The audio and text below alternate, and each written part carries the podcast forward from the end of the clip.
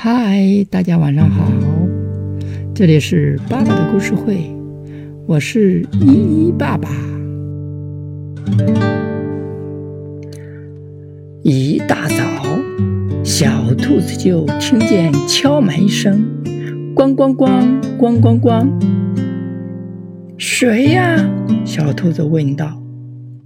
门外传来：“我是小山猫。”小兔子把门打开，看到山猫站在自己的家门口。小白兔说：“可是我并不知道，我还有一个远房表哥啊。”山猫拿出来了一张很旧很旧的照片，照片上是小白兔的外婆。照片里另外一边是山猫的外婆的表弟的叔叔的表姐。证据证明，山猫的确是小白兔远方表哥。小白兔招待了这位远方表哥，每天好吃好喝。狐狸来到了小白兔家做客。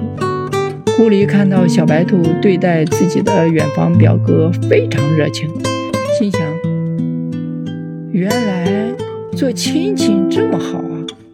第二天，狐狸也背上了行李，去寻找自己的远房亲戚去了。